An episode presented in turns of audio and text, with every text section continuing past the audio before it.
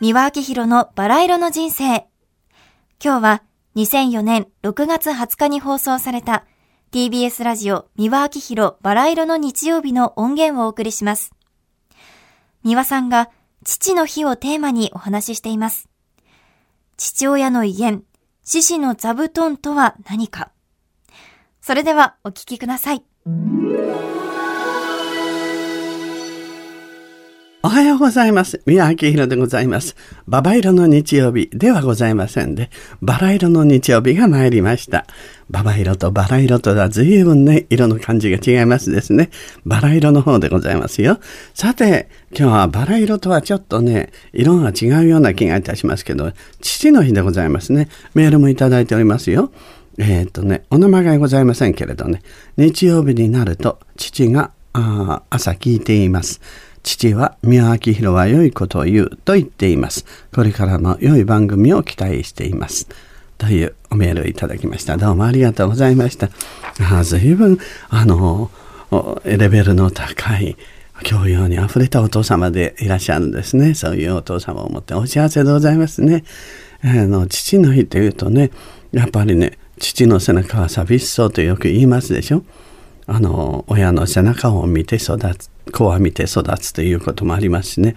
でお父さんっていうのはねなぜそんなに悲しそうなのかしらってまああの小津安二郎さんのねものは娘さんとお父さんの嫁に行くとか行かないとかってもそういうものや何かをねテーマにしたものが多ございますけれどね。あの方はやっぱり何かそれを心の中にずっとトラウマみたいなものを小津安二郎さん持ってらしたんだと思いますけれどね。あの、劉智秀さんのね、父親像が一番素敵でしたね。あったかくてね、優しくて。それで、あの、余計なことを言わなくてっていう。で、お父さんも随分変わりましてね、あの、昔はね、男は黙っての方でね、で、母親が甘やかして、で、父親が厳しく。で、あの、父親は死の子の言わないでいつも黙って睨みを聞かせてる。これは生活の知恵だったんですね。自負ひもと言いましてね。自負は慈しむ父。で悲しい母と書いてね。自負ひもって読むんですけれどもね。これはねあの父親の方はつまり自分たちが生きてる間は面倒見てあげられるけども自分たちが死んでしまったらこの子は一人で生きていけなきゃいけない。そういう人が甘えっぱ甘えっぱなしでいると結局この子はあ一人で歩けない子になる。だから獅子がねあの先人の谷に我が子を落としてそして試すように可愛い子には旅をさせると突き放す、ね、涙を飲んで突き放す。それが憎くて突き放すんではなくてね。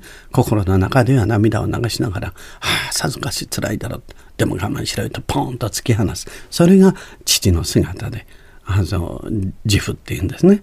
で紐っていうのは自分はもう傷ついたって悲しくたってもどんな思いをしてもいいからこの子にだけは絶対に苦労って悲しい思いなんかさせてなるものかっていうんで崖を登る時でも子供はとにかく血を流させまいとして子供には自分がおぶってそしてもう重さでねね気絶しそうになりながらももう爪の間から血を流してもその崖を這い登っていって子供を抱いてそして子供には苦労させない。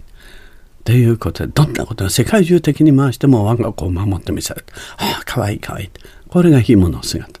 で、その、めちゃくちゃにその猫可愛がる人可愛がる母と、とそして、あの、突き放して厳しく育てる父、自負も。この両方があって初めて子供はきちっとしたバランスのいい人間に育つんですね。だ両方が甘やかしても両方が厳しくてもダメっていうことなんですね。その孟母三世ですね孟子の母はねつまり我が子のためにね教育のために3回も引っ越してるんですよね。もう引っ越しっぱなし。でそれでね孟子が都へ行って勉強してねあまあ母子家庭だと思うんですからね。で勉強してお母さん恋しくてしょうがなくて途中で勉強やめてねはるばるねこういう山越えしちゃってやっと夜中についてね、お母さんつって、もう旗を、そしたらお母さんちょうど旗を折ってる。旗を折ってる時。で、そしたらもう抱きしめて、ああ、よく帰ってきたねって言いたいんだけど、ぐっとこらえて、何しに帰ってきたね？すぐ帰りなさいって言って。お前が今途中で勉強してしまったらこれと同じようになるんだよって言ってね。折ってた旗のね、布をね、バサッと清流刀で切っちゃって、その布を見せて、ね、これ帯にもならないんだよ。ね？着物にもならない中途半端な布ができた。お前はこういう風になりたいのかって。ね？だからすぐ帰りなさいってって。涙を飲んで、そして申しを返した。だからそれは父の役割と母親の役割を両方兼ねてたんですよね。だからもう母参戦だから歴史に残るようなあ大変なメインお母さんですよね。なかなかそれはねできないけれどもそうやって育てられたから孟子みたいな立派な人が育ったんだと思うんですね。で父親っていうのはねやっぱなかなかそうはいきませんしねなぜ悲しいのかというとね父親はね子供とはね裁判でつながってないんですよ。母親はね、子供の父親ね、つまり自分のセックスの相手がね、どんな男であろうとね、我が子は我が子なんですよ。自分の、つまり体内から出てきてるんですけど、へその緒でつながってるんですよ。父親と息子はへその緒がないんですよ。だから思い込みだけでつながってるわけ。これは俺の子だ、俺の子だ。信じることでしかつながってないの。だから非常に危ういんですよね。だから信じようとしてるところでだから母親ほど強くないんですよ。どこかに負い目があって悲しいものがある。うん、だからお父さんっていうのは気の毒なんですよってこれは俺の子だ俺の子だ信じることだけで可愛がってくれて教育費も出してくれてねいろいろと心配してくれるっていうのはねとにかくそのお父親が他の人かもしれないんですよ。でもね、父親はね、あ、お子さんね、お父さんに似てらっしゃいますねって言われる。それだけが頼りなのね。まあ、あれなもんです。ですからね、父の日はね、もっとごちそういっぱい食べさせちゃってね、えー、そして孝行してあげてね、であ、優しくしてあげるとね、そうするといいんです。そしてお父さんのための座布団を用意してあげて、どっかと座ってね。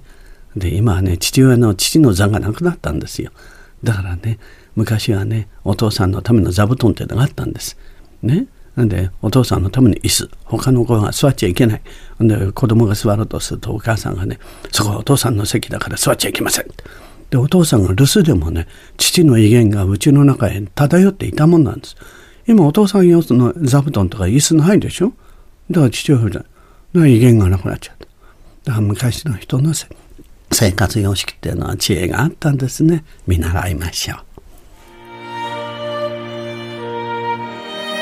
三輪明宏のバラ色の人生では、リスナーの皆様から番組の感想や三輪さんへのメッセージを募集しています。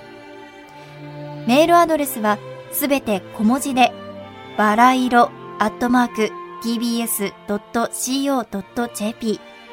バラ色の綴りは b, a, r, a, i, r, o です。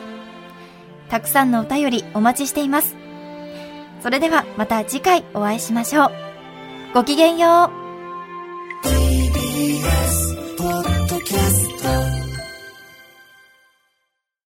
TBS ワシントン支局の樫本照之と涌井文明です。ポッドキャスト番組「週刊アメリカ大統領選2024」では大統領選の最新の情勢やニュースを深掘り。現場取材のエピソードや舞台裏も紹介しています。毎週土曜日午前9時頃から配信です